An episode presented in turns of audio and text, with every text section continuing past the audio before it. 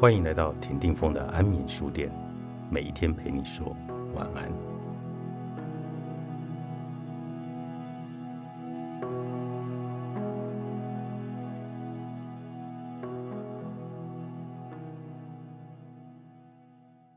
我不认为每个人都非得志向远大、埋头苦干不可。当你在浑浑噩噩的状况下，并无法找到解决烦恼的头绪，首先必须要做的事情是必须知道自己到底在烦恼什么，要理清问题的所在。如果认为要继续现在的工作就不能再这么下去的话，你只能选择动起来。要是明明想着再这么下去可不行，却还是动不了的话，那就表示你心里其实并不是真的这么想。工作的时候。我不认为每一个人都非得立志埋头苦干才行，有斗志当然没有问题，但是不需要过多的斗志。大致上工作还算勤奋，没有特殊理由就准时上班，不以升官为目标，期待休假日的到来。即使在斗志高昂的职场上，也不一定大家都得要采取同样的工作态度。工作的方式各有不同，没有什么不好。当然。也会出现那种充满斗志要奋力一搏，却得不到相应结果的情形，甚至也可能因此遭公司评定为办事不牢靠。面对那样的现实，提出一直以来所受到的照顾，我也想要回报，这样的说法也是无可厚非。工作需要的不是精力，而是努力。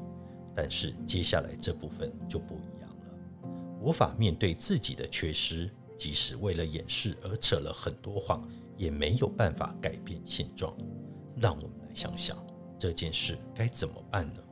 首先，要确实知道问题出在哪里，当时应该怎么做。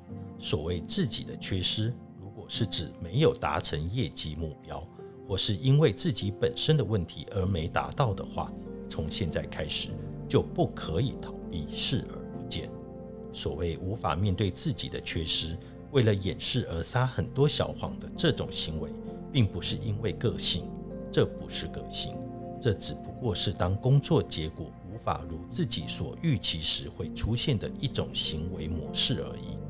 你之所以会用个性来解释这件事，其实是因为想要把它当成是无法改变或难以改变的状况所导致的。其次是检讨。检讨今后为达成目标该怎么做，还有自己所做的有哪部分，有哪些在思考关于做得到的部分时所订立执行的目标。当然，这是最好的。但如果只是茫然的定下目标，那可就不行。含糊笼统，恐怕无法立即达成的目标，会让人打从一开始就认定做不到。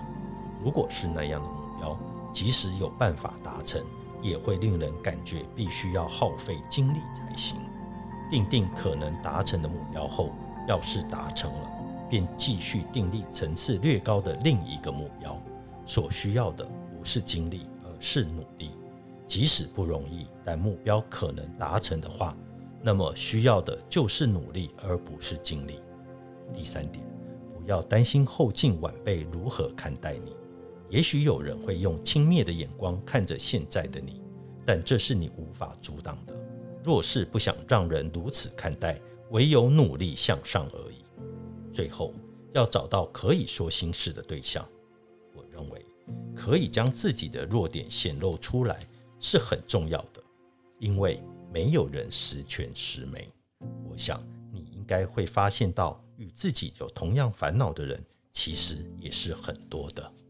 幸福之书，作者岸见一郎，春天出版。